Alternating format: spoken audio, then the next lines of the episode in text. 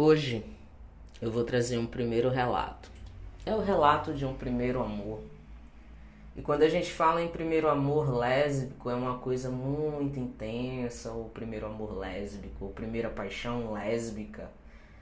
É aquela bem juvenil, aquela que a gente ainda não entende, porque na maioria das vezes a gente nem entende que é lésbica ou bissexual até porque nós temos a heterossexualidade compulsória que nos impede de ver isso tão perfeitamente. Essa primeira paixão veio da escola. E não era coleguinha de escola, era muito mais além. Era a estagiária, a professora substituta. Ela, que tinha longos cabelos negros e pele clara eu não entendia muito bem porque eu a imaginava como uma namorada. Não compreendia. Até porque eu era uma menina.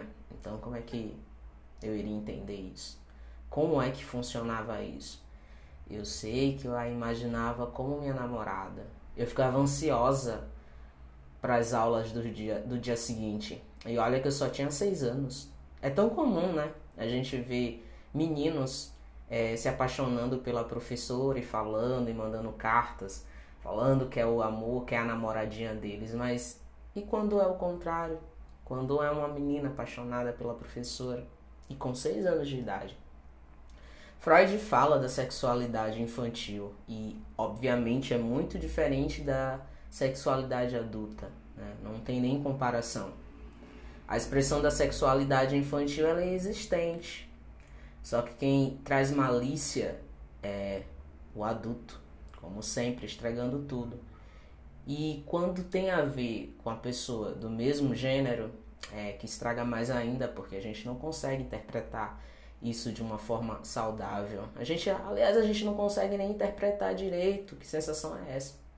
Eu me perguntava lá pelos meus seis anos de idade, quase sete, por que, que eu sentia isso? Mas eu sentia eu me imaginava com essa professora.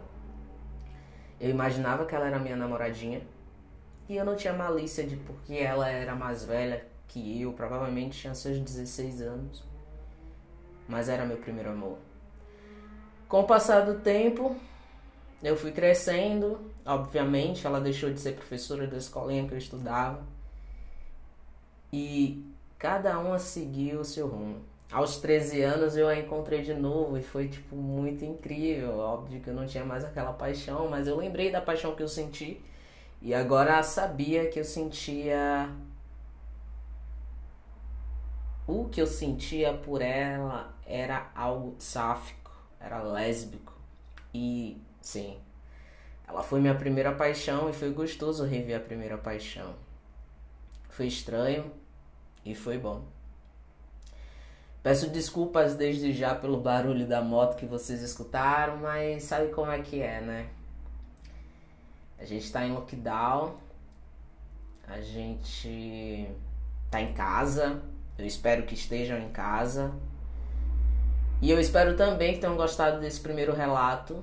É o meu primeiro relato da primeira mulher que fez parte da minha vida.